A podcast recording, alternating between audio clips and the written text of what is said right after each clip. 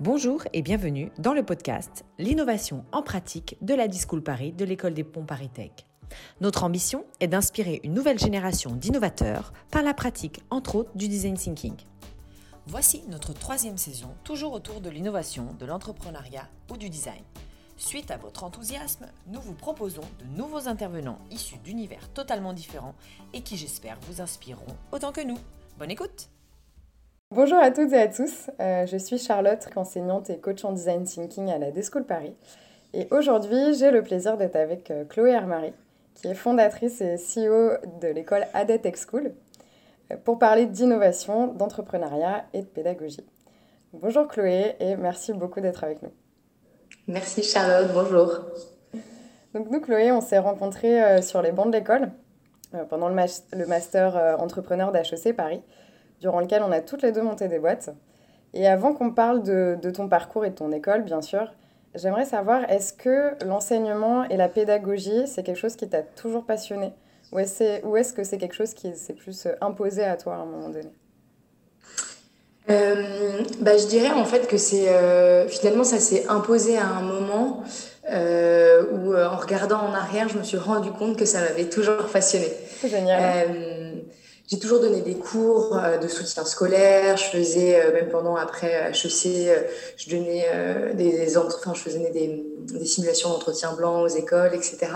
Donc j'ai toujours aimé énormément à la fois transmettre, mais moi, ce qui me plaît énormément dans la pédagogie, au-delà de la transmission de savoir, c'est d'une certaine manière aujourd'hui, ce que je dis avec Ada, la création d'opportunités. Et c'est pour ça, en fait, moi, ce qui me plaît dans la pédagogie, c'est le fait de faire de faire les, élèves ou les, du coup les apprenants se sentir capables. Et c'est ce que, quelque chose que j'avais vachement expérimenté du coup voilà dans par le passé euh, dans les cours notamment de soutien scolaire. Et, euh, et puis finalement aussi qui avait été un peu une réflexion euh, en fil rouge de mon parcours. J'ai fait prépa, j'ai fait HEC, j'ai eu des expériences professionnelles dans lesquelles je me suis pas nécessairement épanouie. Et donc en fait dans ce dans ce parcours-là, je me suis énormément aussi questionnée quant à mon orientation et à euh, voilà ma sensation d'être capable, ma sensation de progresser, ma sensation d'apprentissage. Donc, euh, donc au fond, je crois que ça m'a toujours suivi. Euh, j'ai aussi une maman très qui se questionne énormément autour des sujets de psychologie, etc. Mais, mais on va dire que la révélation est arrivée au moment où j'ai monté ma boîte dans l'éducation. Quoi. Trop bien. Et comment est-ce qu'on se retrouve à créer une école Tu avais quel âge à l'époque quand tu as lancé ADA? Bah, la première, le premier projet, ouais, la première boîte que j'ai créée, c'est euh, en même temps que toi pendant, euh, pendant la, la, mon master entrepreneur à HEC. Euh, qui a, ça, a duré bah, le temps du master et on a duré quelques mois après le, diplôme pour essayer, pour bah, se confronter un peu finalement aussi à ce qui ce qu'on n'arrivait pas à faire et ce qu'on n'arrivait pas à dépasser avec mes camarades de, de promo à ce moment-là.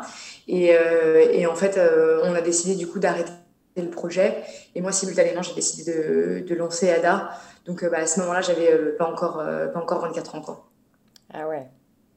Ouais, c'est tôt. c'est fou. Bravo. Mais l'école a ouvert. En gros, ça, ça, a duré, ça a été un an, on va dire, de conception de projet. j'ai démarré en septembre, euh, septembre 2018 à bosser dessus, donc quelques mois après le diplôme. Et, euh, et en gros, l'école a ouvert, la première école a ouvert en octobre 2019. Euh, donc j'ai eu le bonheur de fêter mes 25 ans dans les locaux de l'école avec tous mes amis. C'était incroyable. Et est-ce que tu peux nous expliquer quand même un peu le, bah, le, contexte de création? Comment est-ce que, comme ça, on, on, arrive à créer une école? Est-ce que euh, je suppose qu'il faut quand même un, gros réseau. Euh, quels ont été un peu les points clés de ce contexte de création d'école? Ouais. Bah, déjà, peut-être pour démarrer, euh, je vais préciser que ADA, c'est une école d'informatique. qui est en deux ans et qui du coup permet à des personnes de aujourd'hui de 18 à 45 ans de se former au développement logiciel, d'intégrer du coup des postes de développeurs logiciels euh, avec euh, voilà comme, des écoles comme Epitech, 42, mais aussi certaines écoles d'ingénieurs. Euh, et donc du coup pour la petite spécification, bah, ce qui, ce qui, peut paraître un peu fou, c'est que bah, du coup j'ai créé une école à 25 ans d'informatique alors que j'avais une formation de commerce qui plus ouais, ouais. Donc, euh, donc le, le, le, match n'était pas forcément évident. Et c'est un truc que je précise parce que, euh, parce que moi, je trouve que du coup, il ne faut pas il faut pas nécessairement penser que toutes les étoiles sont alignées, qu'il faut forcément avoir les compétences qui correspondent à euh, la mission, etc. Euh, alors, ses propres compétences, il faut en trouver quand même dans la boîte. mais, euh, mais, mais voilà. Mais en gros, moi, comment ça s'est passé Déjà, moi, je pensais pas être entrepreneur. Enfin, c'était pas du tout quelque chose où j'ai pas grandi dans une famille d'entrepreneurs. J'ai pas commencé mes études en me disant je vais être entrepreneur. Moi, je voulais trouver un job qui ait du sens pour moi, dans lequel euh, j'ai l'impression de me lever tous les matins et de contribuer à quelque chose d'assez concret dans la, dans la société. Et donc, très logiquement, bah, je me suis orientée en finance à HEC. Vraiment très, très logique. En me disant, bon, bah, je vais travailler dans des fonds d'investissement, je vais aider euh, des boîtes à se développer, voilà, on va investir dans des boîtes, on va leur créer de la valeur, créer de l'emploi, blablabla. Donc, j'ai fait un stage en private equity. Et je suis évidemment euh, un peu tombée des nues sur justement. Euh, en fait, c'est pas, je pense pas que ce soit le sens du métier à proprement parler, c'est plutôt comment il est vécu plutôt euh, dans les, enfin, au, sens propre, dans le quotidien et de comment le métier est pratiqué. Donc moi, je me suis pris vraiment une énorme claque en me disant mais en fait c'est pas du tout ça que je veux faire. Et, et à ce moment-là, c'était ma césure. Je pars en start-up à New York en me disant bon je vais changer radicalement, je vais partir à New York, c'est un rêve de petite euh, et, je découvre en fait ce que c'est du coup le monde des startups et le monde des petites entreprises. Donc c'était une, une, boîte qui faisait une, DNVB de, bijoux, donc euh, c'est pas non plus, euh, voilà, c'était pas le cœur de l'innovation tech, mais je découvre du coup économiquement ce que c'est une petite boîte qui, teste, qui apprend, qui grandit, euh, sur lesquelles il y a un milliard de choses à faire. Donc moi j'avais une casquette. Je m'occupais en gros de toute la partie supply chain et business analyse et donc des trucs à la fois hyper analytiques que j'avais appris euh, en finance, mais aussi hyper, hyper dans, le concret euh, que euh, genre ouvrir un magasin, fermer un magasin, négocier les marges avec les fournisseurs, etc. Et je me dis que ce qui me plaît le plus, et donc du coup, je m'inscris à, à, la majeure entrepreneur d'HEC en me disant je vais, mais vraiment à ce moment-là, je me dis pas, je veux dire, j'ai pas la prétention parce que je trouvais que c'était un truc pour, voilà, pour, euh, je sais pas, pour, euh, pour star ou pour héros de monter une boîte. Et je me dis, je vais m'inscrire à majeur entrepreneur parce que je vais rencontrer des anciens entrepreneurs d'HEC. Il y a plein de belles boîtes qui sont sorties du truc. Je vais rejoindre des boîtes qui sont sorties à un ou deux ans et euh, voilà, c'est ça qui, que j'ai envie de faire. Et en fait, ce qui est ouf euh, avec cette, euh, ce master, et tu, tu le sais, c'est que ben, en fait, euh, on te jette dans le bain et tu as des horaires aménagés pour le faire. Et donc, moi, je dis que j'étais, j'ai toujours été une bonne élève, j'ai toujours fait ce qu'on, me disait de faire. Et quand on me dit, bah, pour avoir des bonnes notes, il faut monter une boîte, bah, j'ai monté une boîte pour avoir des bonnes notes. et, c'est comme ça que je, c'est comme ça que je me suis retrouvée à monter ma première boîte dans l'éducation. Donc, c'est des formations euh, parascolaire pour apprendre à s'orienter. C'était Talent Me, non euh, Exactement. Ah, ouais, exactement. Et le constat qui était, qui est un constat hyper global, hein, qui est le même qui porte Ada, c'est, euh, bah, c'est un constat personnel déjà et un peu de proche en proche. C'était, j'arrive à la fin de mes études, on a, j'ai et tous mes amis vont à, pas encore 25 ans. on se demande un peu à quoi tout ça, ça a servi, ce qu'on veut faire, ce qu'on sait faire. Euh, quel est en fait notre, rôle qu'on a, quel est le rôle qu'on a joué dans le monde, etc. Et moi, je me suis dit, c'est un sujet, euh, en fait, c'est un sujet éducatif qui est raté. Et donc, du coup, à ce moment-là, je me dis, c'est probablement un sujet d'orientation qui a été loupé. Et donc, euh, et donc, je voulais proposer voilà, une, nouvelle forme d'orientation, une nouvelle forme de conseiller ou conseillère d'orientation. Et c'est un peu comme ça dans HEC que je me suis lancée de fait à monter une boîte. Et, et en fait, bah, ce, que tu te fais à faire quand tu le fais, c'est que tu te rends compte que tu peux le faire, que tu sais le faire. Et, euh, c'est un peu comme ça voilà, que je me suis rendu compte que. Enfin, je me suis remis à monter une boîte et je me suis rendu compte que c'était ce qui me plaisait, ce qui m'éclatait. Et, j'aime bien dire que. Enfin, moi, la sensation que j'ai eue à ce moment-là, par rapport justement à mon passage en finance, c'est. Euh, j'avais la sensation d'avoir mis deux doigts dans une prise, donc à ne pas faire, mais euh, mais tu vois, d'être en fait euh, d'être animé par un courant, d'être euh, de vivre, enfin ouais, de vivre quelque chose et de toucher à une zone de talent où j'avais un, en fait, un milliard de ressources pour résoudre des, des problèmes, quoi. Et c'est comme ça que je me suis dit je voulais, même après l'échec de cette première boîte, de, de en fait me relancer dans un nouveau projet entrepreneurial. Ok. Donc tu montes Talent Me, que du coup tu ne continues pas. Et, et, du coup, dans la foulée, tu, tu crées ADA. Est-ce qu'il y a eu une, des personnes particulières qui t'ont aidé à, monter ça Tu vois, en termes de ressources, ou juste, je sais pas, enfin tu as créé un site du jour au lendemain. Est-ce que c'est toi qui l'as créé euh, Tu vois, comment ça s'est passé? Ouais. Bah, du coup, pour le contexte, je pense que c'est important. Et à nouveau, ça va un peu dans mon message. Ne faut pas attendre que toutes les étoiles soient alignées. Donc moi, à ce moment-là, je diplôme d'HEC. On kill le projet avec du coup mon, associé de l'époque. Euh, c'est hyper dur, ça se passe pas très bien. Euh, mon copain me largue, ma famille déménage de Paris et emménage en région. Euh, ma coloc me dit qu'on euh, rend l'appart. Euh, et mon job alimentaire que j'avais à côté me dit on arrête, etc. Enfin, je me fais pas virer, mais en gros, j'ai plus de job non plus. Je me retrouve, genre vraiment, enfin, tu vois, redépart à zéro. Ouais, c'est un truc hyper bizarre parce que quand tu, vois, quand tu sors du diplôme d'école, tu as l'impression, tu vois, que plutôt tu es sur, es sur une rampe de lancement. Quoi. Moi, j'avais l'impression que mon lancement, mais échec total, retour à, retour à la case départ. Et un peu, bon, bah, ok. Et du coup, ça a été, en fait, le, le, démarrage d'ADA, euh, qui était, comme je le disais, un projet long, hein, ça a duré un an avant d'ouvrir l'école, c'est fait dans un truc où j'étais seule, mais du coup, j'ai monté le projet seule aussi, mais hyper seule, j'ai cherché des associés, j'en trouvais pas, j'étais, franchement, j'étais vraiment en galère, mais, euh, mais du coup, la sensation, déjà, si je réponds à ta première partie de question, alors évidemment, je vais pas monter la boîte toute seule et ça serait pas possible. Tu peux pas monter une école euh, seule, euh, surtout bah, pas nouveau quand tu montes une école d'informatique, tu as fait une école de commerce, bah, tu pourrais pas faire une bonne école. Mais, mais la sensation que j'ai eue à ce moment-là, c'était un vrai, un vrai, un vrai enjeu de solitude, quoi. Et, et donc, du coup, j'ai, euh, alors il y a plusieurs choses qui m'ont énormément aidée. dans un incubateur, j'ai pitché l'ancien projet de Talent Me pouvoir rentrer dans un incubateur. Donc j'ai en fait monté ADA. Et ça, ça m'a pas mal aidé. Donc j'étais euh, à Station F, d'abord à l'incubateur euh, de la région à Île-de-France, puis ensuite à l'incubateur HEC. Ça, ça m'a beaucoup aidé d'avoir une forme de routine, euh, d'être avec d'autres entrepreneurs, d'être avec des experts avec qui en fait apprend à pitcher, donner des, bah, des, formes d'étapes, etc. Ça, ça m'a pas mal aidé. Et ensuite, il y a deux personnes qui m'ont changé la vie dans ce projet. Donc en fait, je spécifie ça parce que du coup, à ce moment-là, on est fin septembre 2018 et jusqu'à février 2019, honnêtement, je suis vraiment dans le trou toute seule à l'incubateur, à me lever tous les jours devant mon ordinateur. Euh, du coup, il fallait que je trouve un job alimentaire, donc je faisais des services au resto le soir et le, euh, week-end, etc. Euh, mes parents me demandaient mais qu'est-ce que tu fous? Et je ne savais pas très bien. je disais bah, une école, d'accord, combien de temps, dans un an, etc. Et il y a deux personnes qui m'ont changé la vie. Donc moi, j'avais au-delà de, l'aspect école, euh, moi, mon rêve, c'était de créer. Euh, enfin, je m'étais beaucoup intéressée sur ma thèse euh, et mon mémoire de fin d'études aux pédagogies alternatives, donc Montessori notamment, et donc pas mal aussi d'expérimentation anglo-saxonne. Et moi, mon rêve, c'était de me dire, voilà, suite à mon projet sur l'orientation, je pense que c'est pas seulement un sujet d'orientation, c'est un sujet d'expérience, d'apprentissage.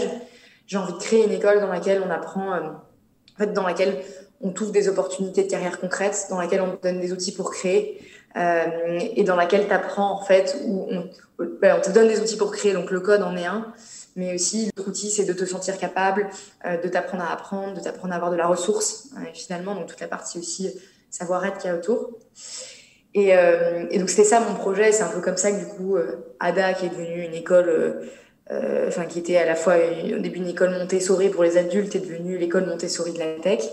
Bah, je me suis retrouvée quand même six mois à me dire bon bah une fois qu'on s'est dit ça, à quoi ça sert? Et euh, il y a le problème du marché, le, marché, le problème vraiment qu'on résout au-delà du problème éducatif, c'était euh, un problème dans la tech spécifique qui est le sujet de la fois de la pénurie et de la diversité. Euh, en gros, il manque 40% des euh, des jobs aujourd'hui créés dans la tech sont non pourvus. On, a, manque tout simplement de dev. Et de l'autre, euh, bah, 10% de ces postes sont occupés par des femmes, notamment. Mais si tu regardes vraiment dans les équipes, en France, on n'a pas beaucoup de statistiques dessus, mais globalement, tu as euh, des têtes d'hommes blancs d'école d'ingénieurs. Euh, et c'est assez frappant. Et donc, du coup, il y a un vrai sujet de diversité. L'interprétation d'ADA, c'est il y a un problème de diversité parce que il y a un problème de pénurie parce qu'il y a un problème de diversité. Et si on arrive à parler à des nouvelles personnes, intégrer de nouvelles personnes, bah, on aura nécessairement un problème de pénurie. Donc ça, c'était un peu le pitch de départ. J'ai passé six mois dessus à me dire, une fois qu'on se dit ça, qu'est-ce que t'en fais? Et du coup, il y a deux personnes qui ont changé ma vie. Euh, il y a la fondatrice de The Family, Alizé Yuri, euh, qu'on on, m'a amené à rencontrer en me disant Ah, mais tu montes un projet dans l'inclusion, notamment les femmes, dans la tech, par Luisan. Et c'est la première personne, et moi, ça a été un des premiers, enfin, un apprentissage fort euh, qui a fait pas mal d'écho aussi à ma vie, euh, mon parcours précédent.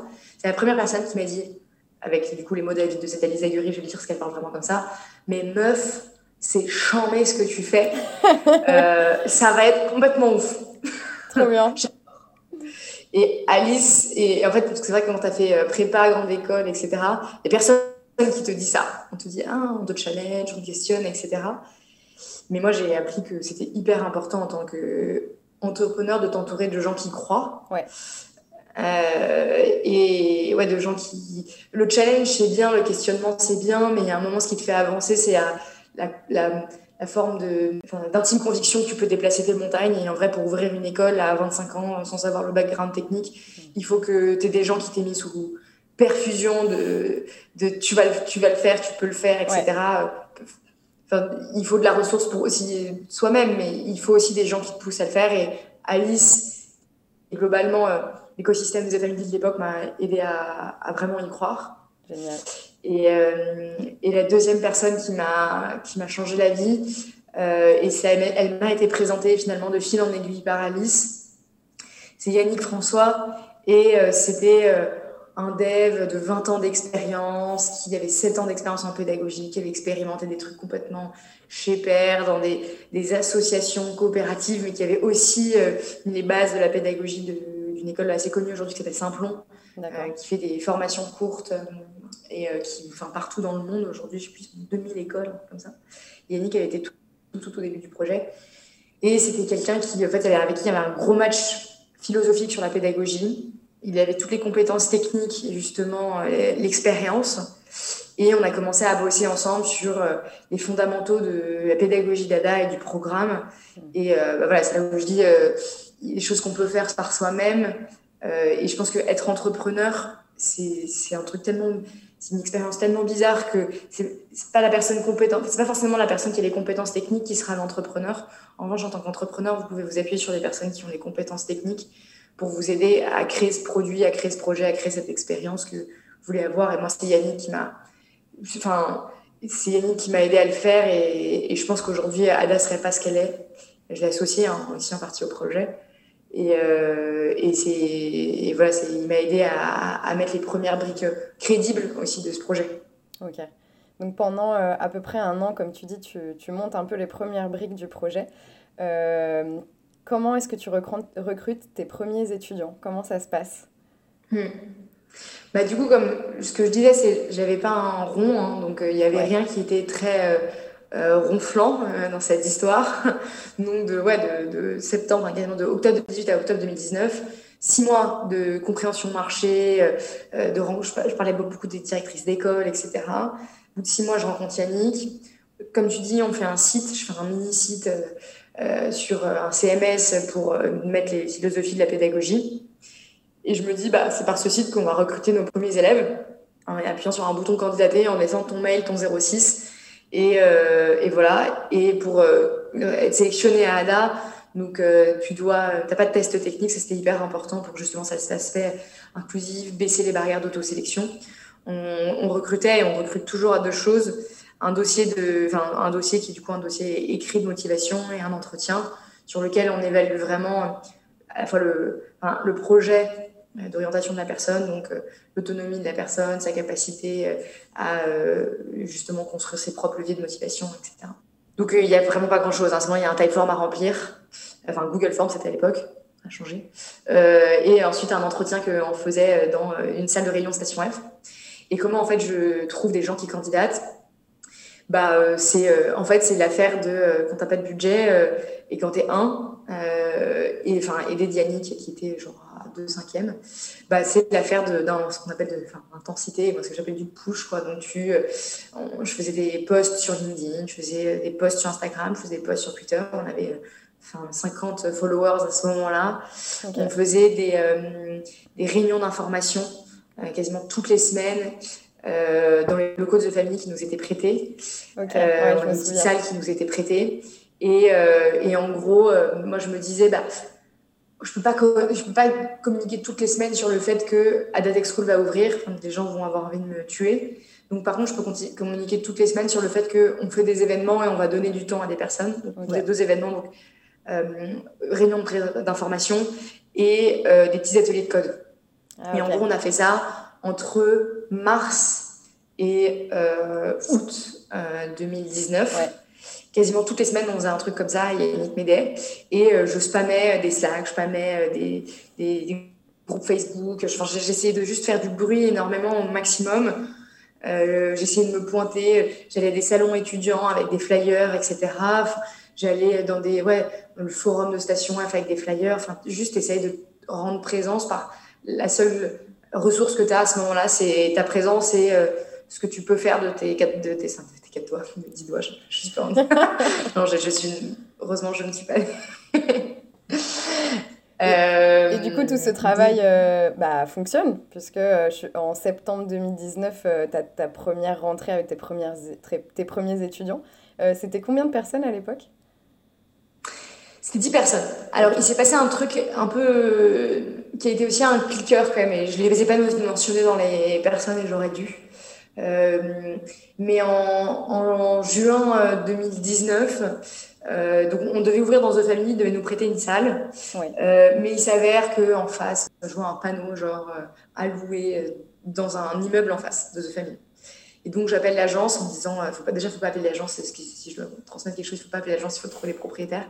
Et donc moi j'appelle connement l'agence qui a laissé son truc et, et, je vais, et je visite ce truc. Et je me dis, waouh, ça va être ouf, il faut qu'on ouvre Ada ici. Je le montre à Alice à ce moment-là, qui me dit, il faut que tu ouvres ton école là, ça va être trop bien. Euh, on, lance la levée de. Et donc, euh, en juin, 2000, ouais, juin, juillet 2019, je lance un tour de table. Pareil. Euh, est-ce que j'avais à ce moment-là, j'avais, franchement, j'avais 10 prises de contact, un peu plus. Non, un peu, non, un peu plus, j'en avais 50.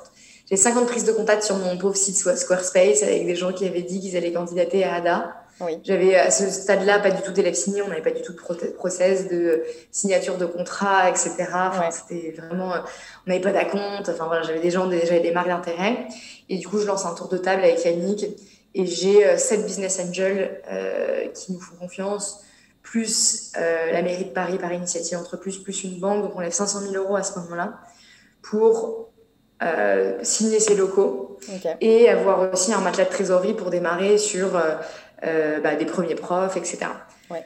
Ça a été, je le précise parce que en fait à ce moment-là j'ai quasiment pas d'élèves, mais du coup d'une certaine manière je me dis en fait je vais pas raconter, j'avais le CTO de Blablacar, j'avais le fondateur d'une boîte qui s'appelait Sticky et qui a monté des boîtes après, j'avais l'ancien fondateur Dulule, euh, je me dis, je vais pas leur raconter, je vais pas leur dire qu'il n'y a pas d'élèves, quoi. Donc, euh, à ce moment-là, tu te dis, je vais, enfin, c'est obligé que ça, ça arrive. Déjà, j'ai un local, etc. Donc, on va dire que la période aussi, euh, juillet, et donc on ouvrait le 14 octobre, a été une période où, d'une certaine manière, j'avais la sensation que je pouvais plus reculer. Et je trouve que c'est, enfin, en tout cas, moi, ça a été quelque chose qui a été hyper important pour moi.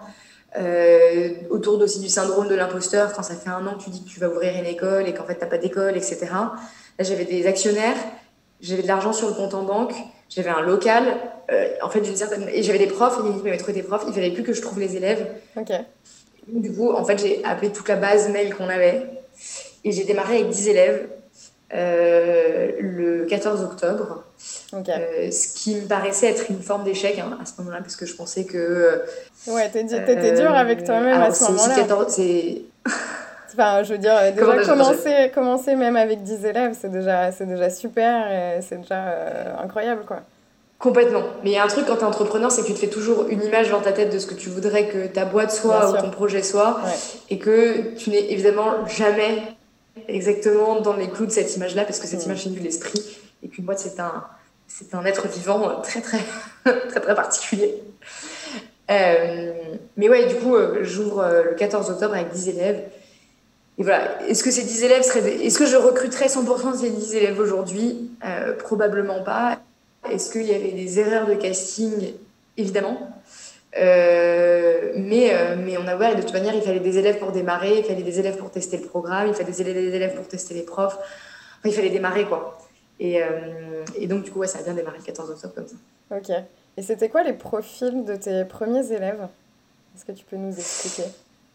Ouais, c'était hyper varié, mais comme ça l'est toujours à Ada. Euh, on avait des personnes euh, en post-bac qui ne trouvaient pas leur compte dans le système un peu traditionnel.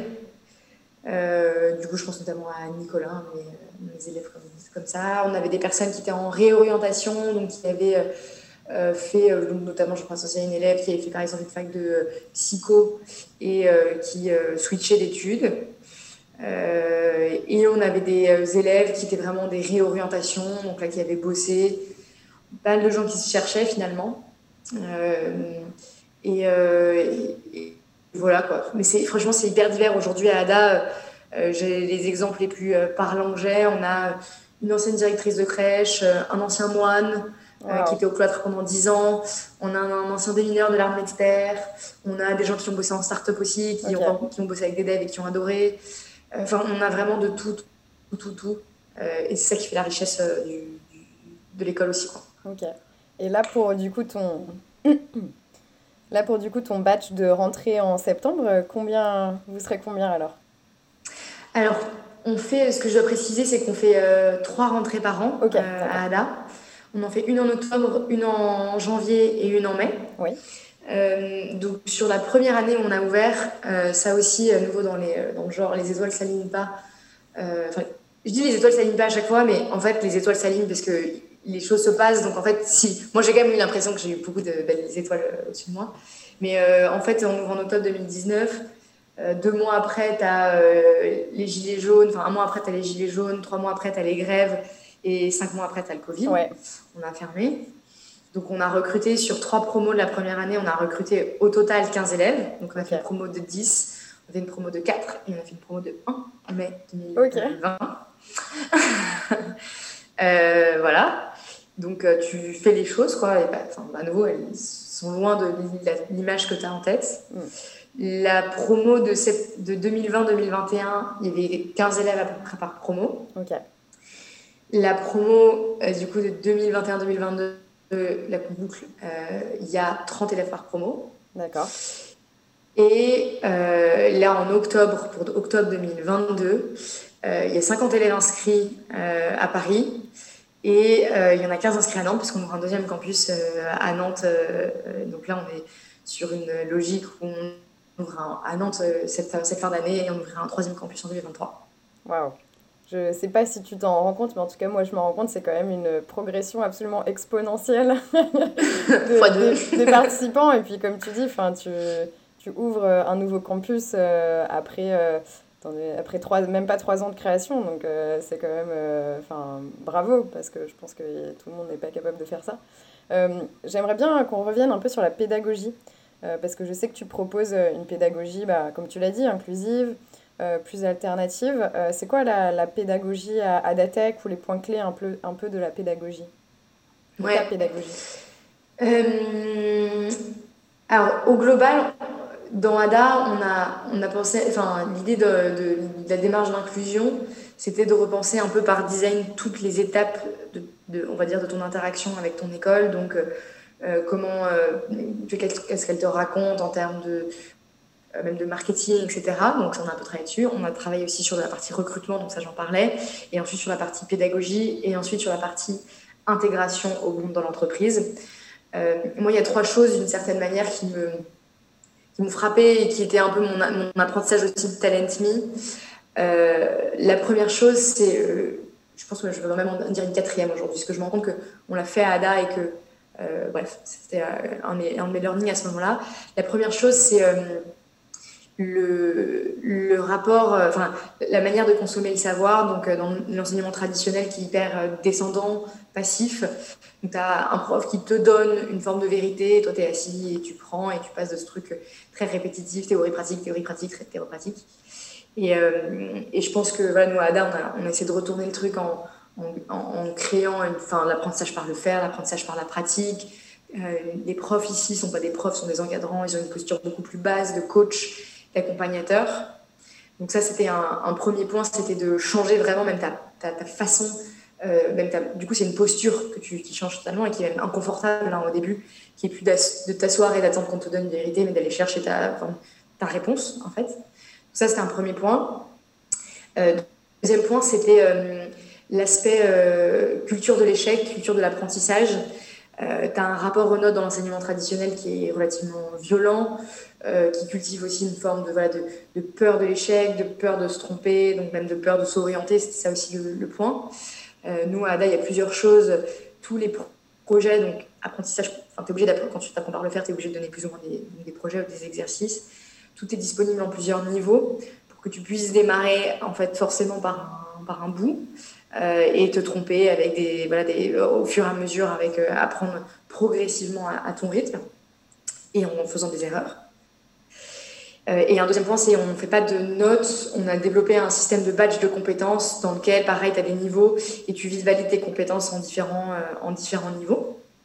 Donc tout ça permet du coup d'une certaine manière de progresser progressivement, de te tromper, de te relever et de, de continuer, d'apprendre en expérimentant. C'est hyper important et ça c'est un truc que j'ai appris en entrepreneuriat. C'est pour ça que je pense que le système français n'est pas très bien fait pour l'entrepreneuriat, c'est qu'on dramatise beaucoup l'échec. Et euh, le troisième point, du coup, il y en aura un quatrième. Mais en fait, je pense qu'on pourrait peut-être presque les relier tous les deux. Euh, c'est euh, l'approche, je dirais, holistique de l'apprentissage. On a une approche très savoir et savoir-faire en France. mais en fait, tu es autre chose qu'un savoir et un savoir-faire. Tu es aussi un savoir-être. Euh, et au fond, c'est beaucoup, beaucoup, ce qui compte en milieu professionnel. Euh, la façon de t'exprimer, de poser des questions, de rebondir, de travailler avec les autres. La méthodologie aussi euh, de travail. et donc tout aspect professionnalisant de la chose. pour moi, voilà, c'est à la fois du développement personnel et à la fois c'est l'aspect professionnalisant. Et donc à ADA, on travaille beaucoup sur la posture, la méthode, la pratique ensemble, la rencontre des entreprises, l'entraînement à euh, des entretiens, etc. Et tout ça, on l'intègre beaucoup, beaucoup euh, dans la pédagogie.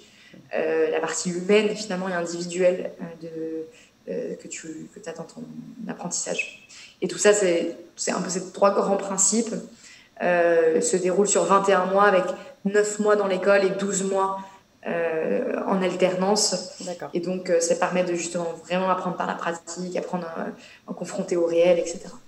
Et du coup, pendant ces neuf mois, euh, vous êtes sur, euh, enfin, vous travaillez sous forme, comme tu disais, de projets aussi.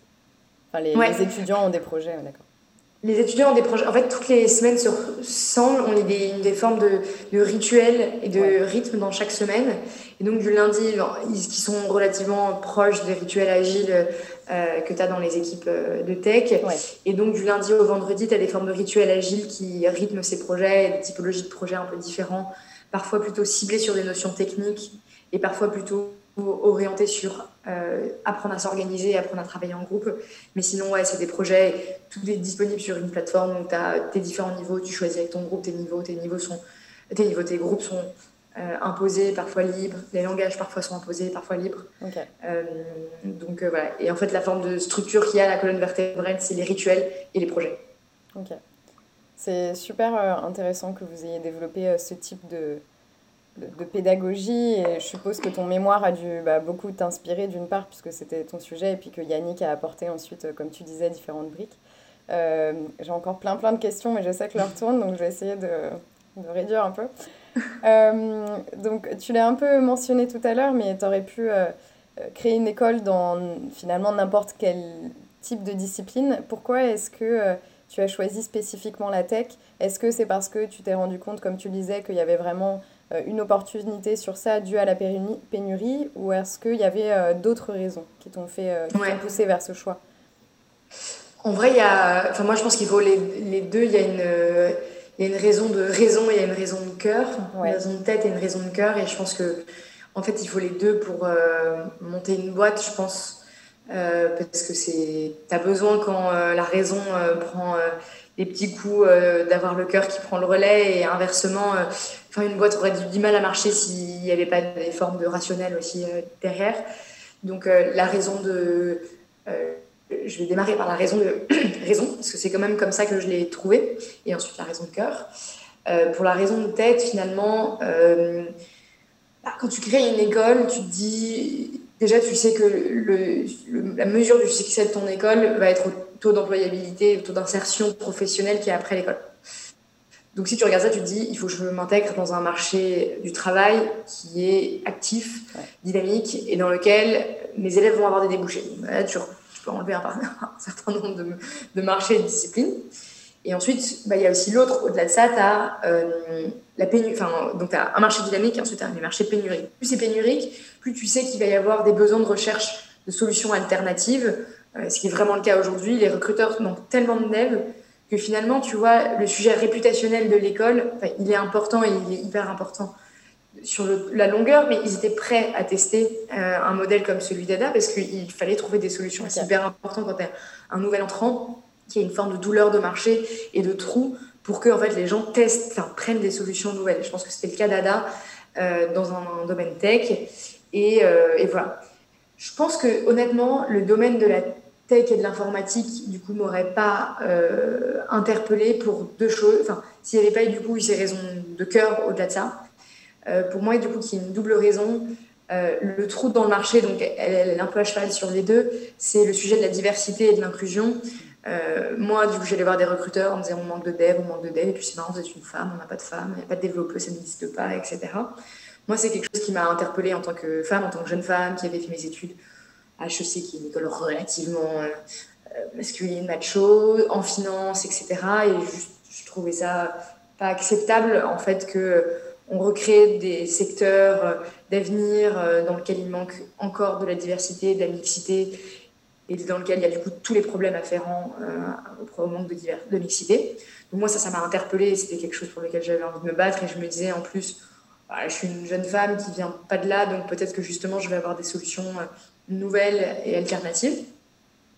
Et ensuite, l'autre raison de cœur, bah, c'est ce que je disais, en fait, euh, au fond, le projet pédagogique de ADA, avant même que ce soit ADA, de Talent Me, c'était euh, d'offrir des opportunités, d'ouvrir des opportunités, de donner des capacités de créer, de contribuer dans le monde de demain. Et en fait, le code, c'est juste euh, une compétence et un outil complètement formidable pour ça. Et moi, justement, je l'ai toujours vu. Et c'est ça qui était, peut-être nouveau auprès d'Ada. C'était, je ne l'ai pas vu comme euh, une forme de compétence de passionné, de, de qui aime ça depuis qu'il est tout petit, etc. Mais je l'ai vu comme. Je trouvais qu'il il fallait le montrer comme un outil de création. Euh, et je veux dire, un outil de création, le, le dessin, l'écriture, tout ça, c'est des trucs ultra inclusif. Les gens le, prennent et ils se disent, bah, c'est des artistes, il y en a de tous bords, quoi. Et, euh, et, du coup, bah, voilà, moi, je voulais me dire, je, représentais le code comme aujourd'hui un outil pour euh, avoir un, enfin, changer les choses, avoir un impact sur le monde, créer, euh, trouver un métier aussi qui, qui, a un impact concret, qui a des débouchés, qui paye bien, qui bosse dans des boîtes qui font des choses chambées. Et donc, bah, le code est signé comme ça, et c'est là où, on va dire, la boucle était bouclée, c'était sûr, ça allait, être, ça allait être une école de tech. ok. Je trouve ton point de vue sur ce sujet-là euh, vraiment euh, super intéressant sur le sujet de, de l'impact, euh, notamment par le code. D'ailleurs, j'ai vu qu'une de vos taglines sur le site, c'est développer pour un monde plus juste. ce qui est finalement, je trouve, assez surprenant, parce que quand on, quand on pense code comme ça, on va pas forcément penser impact. Par quoi est-ce que ça se matérialise pour toi Qu'est-ce que ça représente pour toi, cette tagline, au sein de l'école? Il y a deux éléments. Euh, il y a un élément euh, ultra euh, technique, c'est qu'aujourd'hui le numérique est un des contributeurs en émissions de CO2 au-dessus de l'aviation. Ok. Ouais. Au-dessus équivalent, etc. C'est vraiment c'est un des plus gros émetteurs de, de CO2 aujourd'hui. Donc il y a une vraie question aujourd'hui de comment avoir, enfin, avec une société qui repose de plus en plus sur des usages numériques, comment en fait on fait pour créer un secteur du numérique qui est euh, euh, le plus durable possible et ça passe par comment tu codes, euh, comment tu crées de, de tu, tu, tu, crées de la pérennité aussi autour de l'électronique, etc. Enfin bref, il y a toute une réflexion autour du numérique à avoir sur comment alors, on peut rendre le numérique plus durable. Et ensuite, moi, il y a un autre point euh, je trouve qu'il est assez bien mis en exergue dans euh, le documentaire Netflix euh, Derrière nos écrans de fumée. c'est donc un documentaire qui montre un petit peu les ravages des réseaux sociaux et tu vois plein d'ingénieurs de la Silicon Valley qui disent le bouton like mais on n'avait jamais pensé que ça ferait ça et ça créerait plein de comparaisons suicides etc en fait il y a tous les effets de bord sociaux éthiques légaux que peut avoir aussi la création de, de produits d'usage et de services numériques. Et donc pour moi c'est et, je trouve qu'en fait, on a, une, on a une approche, bon, c'est un peu globalement aussi scientifique, euh, mais on a une approche de la technique en, enfin, en France ou dans le monde qui est une approche ultra euh, très capitalistique, pouvoir, comment, euh, comment on peut dominer les choses et pas à quoi elles servent et pour qui elles servent, et qui est aussi d'ailleurs une démarche produit, hein, de pour qui je code, pourquoi je code, quel est l'environnement dans lequel je code, quel est l'usage qu'on va en faire, etc. Et, et moi, c'était aussi un, un, trou dans le marché que je voyais dans les programmes des écoles d'informatique, euh, c'était euh, toute la dimension design justement et produit euh, qui est en fait derrière le code et on a formé des devs à savoir taper des lignes de code et pour moi là on doit former des devs à savoir créer des produits, à savoir créer des outils et donc du coup à penser de manière quand même un petit peu plus globale, à prendre du recul. Et pour moi quand on fait ça, on crée des produits qui sont plus utiles, qui sont plus durables, qui sont plus justes, parce qu'en en fait, on se pose la question, au-delà de l'aspect purement technique de la chose, on se pose la question du pourquoi, pour qui euh, et euh, comment. Et donc, du coup, toute cette dimension, cette dimension de, de, conception, euh, c'est hyper. Nous, on l'a beaucoup apporté dans le, la démarche d'ADA, et je trouve que c'est comme ça aussi qu'on on, on, se posera des vraies questions sur le numérique et son impact aujourd'hui alors son impact carbone, mais aussi son impact social. C'est marrant que tu parles de design, en tout cas que tu as employé ce mot, puisque le créer avec, euh, en pensant et à l'utilisateur et à tout l'écosystème, et est-ce que c'est viable financièrement, enfin avoir vraiment tout le, tout le prisme, c'est un peu le, bah, le propre du design thinking, donc je trouve ça rigolo mm. que tu les relies. J'ai encore deux, trois questions. Est-ce que, enfin, donc on, le sait quand, et tu l'as dit, quand l'entrepreneuriat, c'est parfois euh, les montagnes euh, russes un peu euh, émotionnelles, j'ai envie de dire. Ce serait quoi ton, ton plus gros coup dur ou ton plus gros échec dans toute cette aventure entrepreneuriale et comment est-ce que tu as rebondi? Ouais. Ouais, c'est dur parce qu'en fait, tu te prends des coups durs qui te paraissent parfois insurmontable, tu te retrouves à les surmonter. En regardant en arrière, tu te dis, oh, c'était surmontable. Et en fait, tu t'en prends d'autres et tu oublies, etc. Et je me faisais la réflexion hier. Moi, je trouve que les. Enfin, mais c'est un titre. C'est un titre personnel. Euh, moi, je trouve que les, éléments que je trouve les plus difficiles, c'est les, les, obstacles ou les difficultés qui sont liés à l'humain et donc au, RH. Euh, je pense que un que j'ai en tête, c'est euh, le départ euh, d'une personne euh, au bout de. ça faisait un, an qu'elle était là, elle avait vraiment une place très importante, notamment autour de la pédagogie des, élèves, et qui a fait un, burn-out. Je pense que j'étais pas à ce moment-là assez au clair pour le voir. ça a été humainement hyper dur à, à, gérer les conséquences. En plus, sans le voir, en fait, j'ai accepté euh, j'ai fait quelque chose que du coup je ne referai pas aujourd'hui, c'est que euh, j'ai dévoyé, j'ai voulu arrondir les angles pour, euh, bah, entre guillemets, l'aider. mais en fait, en faisant ça, j'aidais pas la boîte. et du coup, je n'aidais pas elle non plus, puisqu'en fait, d'une certaine manière, je retenais ce lien qui n'était pas, qui n'avait pas vocation, je pense, à rester. Donc, par exemple, en fait, elle m'a demandé de changer des choses hyper structurantes dans la pédagogie en me disant j'en ai besoin pour me sentir bien. Mm. Et j'ai accepté. Et en fait, je me suis retrouvée avec des changements structurants. Et en fait, euh, deux semaines après, elle m'a dit non, mais en fait, je peux pas continuer. Et je me suis retrouvée avec des changements structurants à mener toute seule. Et j'aurais pas dû, euh, et j'aurais pas dû accepter, en fait. Euh, donc, je trouve que c'est les, moi, je trouve que c'est les choses les plus difficiles, c'est l'humain. Mais en fait, à chaque fois, tu les dépasses. Et tu les dépasses. Et, et après, il y en a, a d'autres qui arrivent. c'est clair. C'est quoi ta vision de, de la pédagogie de, de, demain, ou en tout cas ton idéal pédagogique, ce serait quoi? Que ce soit pour Ada ou de manière plus générale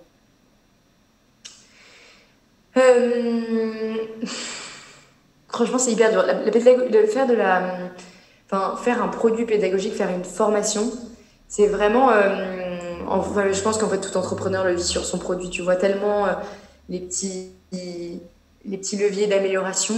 Ta question, c'est quelle pédagogie je ferais demain? Enfin, Quel serait l'idéal? Euh, Plutôt, oui, ou ta, ta vision de l'éducation de demain. De manière générale, pas forcément, euh, encore une fois, pour Ada, mais euh, quel, serait ton rêve, tu vois, autour de l'éducation? Où tu te dirais, ouais, si, si, demain le monde tend vers cette éducation-là ou cette pédagogie-là, ce serait quand même plus sympa pour tout le monde Ouais. Moi, je trouve qu'une école où une école où tu apprends à apprendre. Si, et, c'est vraiment, c'est pas facile à enseigner, à apprendre à apprendre. Mais cette fameuse euh, philosophie d'expérimentation, cette fameuse philosophie de euh, apprendre à petits pas, euh, grandir de tes échecs et de tes erreurs, prendre la patience aussi du coup de tes apprentissages. moi, j'aimerais vraiment, et je pense qu'on a encore du boulot là-dedans, et je pense qu'on a moi aussi j'ai du boulot à titre personnel là-dedans. Mais je trouve que si humainement les personnes se disaient qu'elles sont dans une forme d'apprentissage continu. Mm. Euh, qu'en fait on leur demande jamais d'être un produit parfaitement fini, sachant qui c'est tout. En fait, c'est impossible. Euh, et que ce deuil, tu le fais euh, avec les autres et avec toi-même. je pense que professionnellement, on aurait justement beaucoup plus d'humilité dans nos, différents métiers. On aurait une amélioration continue beaucoup plus facile et visible euh, que ce soit même en interne. voilà, cette, culture de l'apprentissage continu, et, pour moi, ça va vraiment avec une culture de l'humilité, d'une certaine manière. Euh, je trouve que c'est un, vrai message de vie qui marche dans l'école, dans le monde professionnel, dans le monde personnel, et, euh, qui est un vrai truc, je trouve, c'est une vraie philosophie à transmettre, je pense, pour justement avoir un monde plus durable, plus juste, plus honnête, euh, plus à l'écoute de soi et des autres. Euh, donc voilà, ce serait mon rêve, une nouvelle philosophie de l'apprentissage euh, et du coup de la, réussite. Pour moi, ça, en fait, ça sous-tend aussi, c'est repenser aussi la réussite et le succès différemment. Ouais. Et comment chacun, qu'est-ce que veut dire la, réussite pour chacun et comment est-ce qu'il se positionne par rapport à ça? Et je trouve que c'est un, un, beau message que tu partages par rapport à ce que tu as dit. C'est quoi les prochaines étapes du coup pour Ada? Alors euh, il y a le campus du coup à Nantes. Est-ce qu'il y a, y a d'autres choses dans le pipe? Ouais, euh, bah c'est déjà pas mal. oui, j'imagine que c'est déjà on a levé, euh, j'ai levé en, en, 2021, on, a levé un, enfin, un peu plus de 3 millions. Donc l'objectif aujourd'hui, c'est de, c'est justement ces, ces ressources, c'est de les euh, de déployer en fait sur l'ouverture du nouveau campus. Donc 2022 euh, le deuxième campus, 2023 le troisième campus. Ce que ça implique en fait derrière, c'est il y a énormément de choses euh, en termes de recrutement déjà que ça implique et recruter ça met beaucoup beaucoup beaucoup de temps en termes d'organisation en termes de process de questionnement enfin, autour de la pédagogie autour de l'équipe autour des économiques de la boîte etc donc ça, ça soulève déjà pas mal de choses et puis ça soulève aussi des sujets de bah, comment en fait ce qu'on a recruté, enfin, on a recruté aujourd'hui autour de nous à Paris. Donc, je le disais, c'était vachement de proche en proche au début. Alors, maintenant, on a quand même un peu budget, mais en fait, maintenant, il faut le faire euh, à l'échelle de la France, dans chaque ville, savoir ouvrir un campus, savoir l'ouvrir bien. Moi, j'apprends un métier aujourd'hui qui est l'immobilier. euh, donc, voilà, donc il y a quand même pas mal. Euh, en fait, l'échelle de la boîte change pas mal et ça implique euh, beaucoup, déjà beaucoup de travail en fait en soi. donc, voilà. J'ai une dernière question. Est-ce que tu as des ressources inspirantes euh, à partager à nos auditeurs, que ce soit euh, des livres qui t'ont inspiré, des, contenus, des podcasts, euh, des citations? Ouais. alors, en bouquin que je recommande aux entrepreneurs, il y a un bouquin très classique, un peu tarte à la crème, mais qui est vraiment bien pour recruter, qui est Who?